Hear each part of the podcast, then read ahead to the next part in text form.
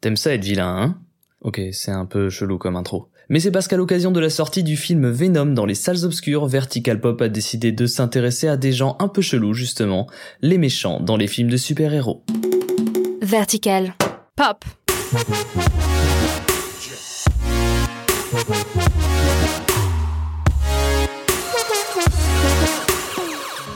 C'est donc ce mercredi que débarque dans nos salles le film Venom de Ruben Fleischer, un film qui met en scène l'un des ennemis les plus collants de Spider-Man, le symbiote extraterrestre Venom.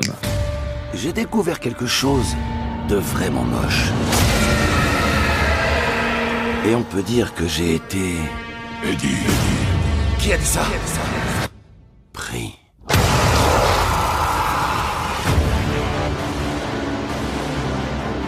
À cette occasion, nous avons décidé de vous parler de cette tendance qui se dessine au cinéma, l'arrivée des films consacrés aux super vilains. Mais avant de traiter le sujet, on va commencer par une petite info, comme ça, pas folle, mais qui est un peu sympa. C'est qu'il y a déjà eu un film intitulé Venom réalisé par Jim Gillespie. Si tu connais pas Jim Gillespie, c'est pas grave, mais en gros, c'est le mec qui a fait le film Souviens-toi l'été dernier. Mais ce film Venom, sorti en 2006, ne raconte pas du tout la même histoire puisqu'il met en scène un homme, pas possédé par un symbiote extraterrestre, mais par 13 démons vengeurs. Voilà, je l'avais dit, c'est pas une info faux folle, j'avais prévenu en même temps, mais c'est dit. C'est dit. En tout cas, il y aura normalement d'autres films Venom, mais sur le vrai Venom cette fois, car Tom Hardy a signé un contrat pour incarner le personnage sur trois longs métrages. Mais cette trilogie ne verra le jour que si le premier volet est bien accueilli par le public. Tu le sauras bientôt. Un rôle qui a en tout cas été plus simple que prévu à interpréter pour Tom Hardy puisque la créature, qui à l'origine devait être jouée en motion capture par l'acteur, a finalement été réalisée intégralement en effet numérique. En effet, devant la corpulence de la bestiole, ça n'avait pas trop d'intérêt de la voir se faire interpréter par quelqu'un de la taille d'un homme, car Tom Hardy, malgré tout son talent, reste quelqu'un de la taille d'un homme. Un homme qui va rendre un enfant heureux, puisqu'en effet, si Tom Hardy a accepté le rôle, c'est parce que son fils, Louis Thomas, grand fan de Spider-Man, adore le personnage de Venom. Merci papa. Mais il est possible que le petit Louis Thomas, oui ce petit a deux prénoms, il est possible que Louis Thomas ne reconnaisse pas la voix de son père dans les passages du film où il est possédé par le symbiote, car il a confié s'être inspiré de celle de James Brown pour retranscrire l'aspect terrifiant de la voix du monstre.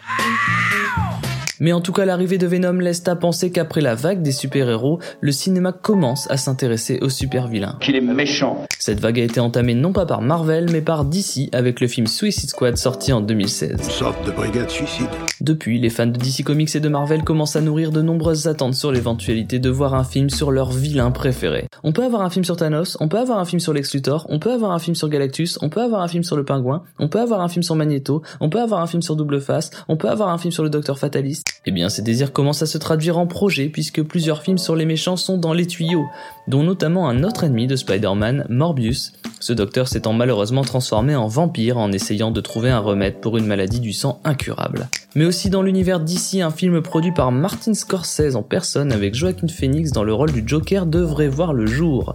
Et ça, ça fait saliver. Même si le projet est ambitieux car l'idée est de nous présenter les origines du Joker, alors que ce vilain s'est justement construit en laissant le flou sur ses origines. Et oui, tout le charme du Joker vient du fait qu'il s'invente constamment un passé différent, un peu comme moi quand j'essaie de draguer. Bah quoi Car pour reprendre les mots du Joker dans le comics The Killing Joke, si je dois avoir un passé, je préfère qu'il soit à choix multi. Mais en tout cas, tout ça, ça peut marcher, car on oublie trop souvent qu'un super-héros, ça n'existerait pas sans ses super-vilains. On peut penser à des performances ayant marqué l'histoire du cinéma, comme le Joker de Jack Nicholson ou celui du regretté Heath Ledger qui est allé jusqu'à obtenir l'Oscar du meilleur second rôle à titre posthume pour son interprétation du personnage dans le second volet de la trilogie Batman de Christopher Nolan. Et il ne faut pas oublier non plus qu'une grande partie de la saga Marvel se base sur les altermoiements d'un vilain, avec ce bon vieux Thanos. Allez, je conclus ce podcast avec une petite anecdote. Si vous trouvez le terme super vilain pas très menaçant, eh bien figurez-vous qu'au début des comics du DC Universe, les super vilains avaient un nom encore moins menaçant, puisqu'ils étaient nommés les Gredins. On est d'accord que ça décrédibilise un peu le truc. Compère Gredin était un gredin. C'est fini pour Vertical Pop, n'hésitez pas à nous suivre sur vos applis de podcast préférés et peut-être à nous dire quel super vilain vous aimeriez voir au cinéma. Et même si c'est Dark Pistache ou Bad Corinne, assumez, c'est pas grave. Pop.